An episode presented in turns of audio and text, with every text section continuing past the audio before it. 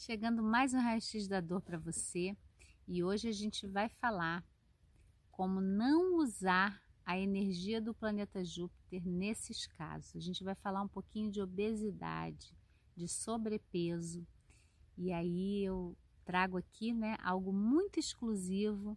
Algumas pessoas estranham, outras gostam, ficam curiosas, né? Dizer que a gente tem uma união entre a ciência e a consciência.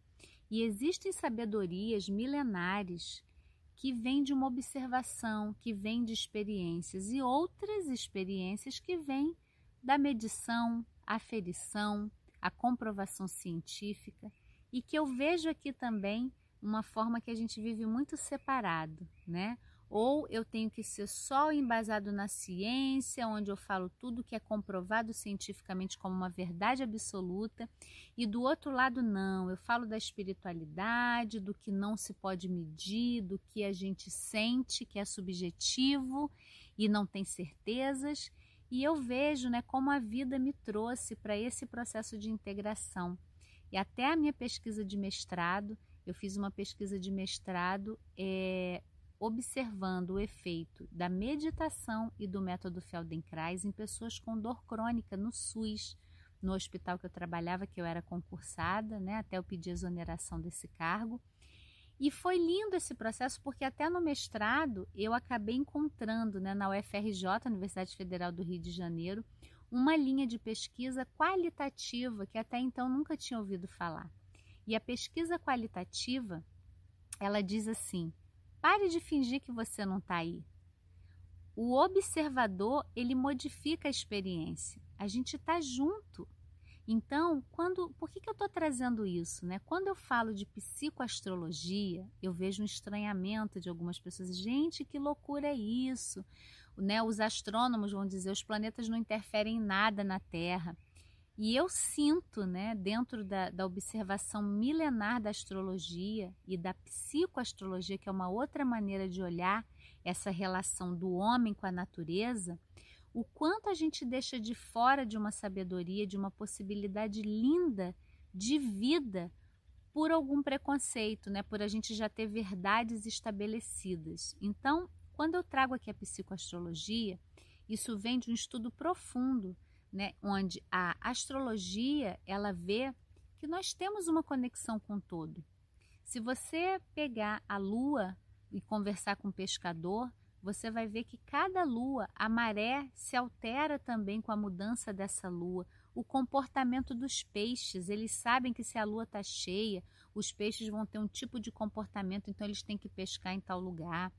Existe uma sabedoria aí sim, ainda que a ciência possa não comprovar ou dizer que não, existe uma relação, né? Nós somos relacionais.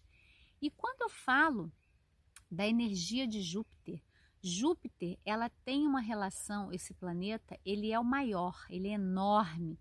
E ele tem toda uma relação com a expansão, com a gente poder botar uma lupa nas coisas para enxergar mais amplo. Eu falo Júpiter, ele é o regente de Sagitário.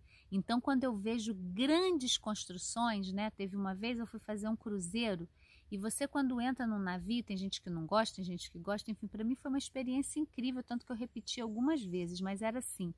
Você vê tanta gente num local, né? E a gente atualmente nem pode se aglomerar tanto mais, né? Mas era tanta gente num local com tudo funcionando. Eu olhava aquilo ali e falava: essa é uma expressão de Júpiter.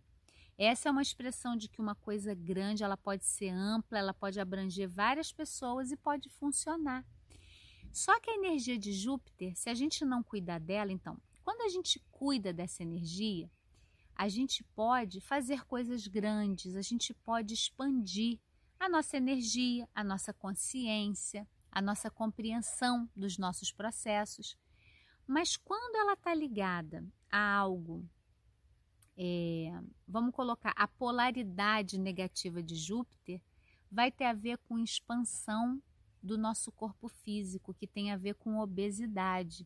E que também eu não estou aqui nem para condenar e nem para defender que todo mundo tem que ser magro, essa coisa estética. Eu estou falando de saúde, né? Dos efeitos que a gente sabe que a obesidade ela tem vários efeitos fisiológicos que vão é, atacando o nosso organismo, né? Então, a obesidade, eu falo que ela tem uma relação com Júpiter, porque quando vem um, um movimento dentro de você, e geralmente as pessoas com sobrepeso, com obesidade, existe um núcleozinho, cada uma com seu, né, único, exclusivo, mas é o que gera ansiedade, ou que gera uma necessidade de mais comida do que é que o organismo está precisando. Então, nesse momento, é você pegar a lupa de Júpiter e não usar para botar na comida, porque se você coloca na comida, você vai comer mais, nunca vai estar tá saciada. A energia de Júpiter, ela expande as nossas necessidades e também expande o nosso corpo físico, assim como pode expandir a nossa consciência.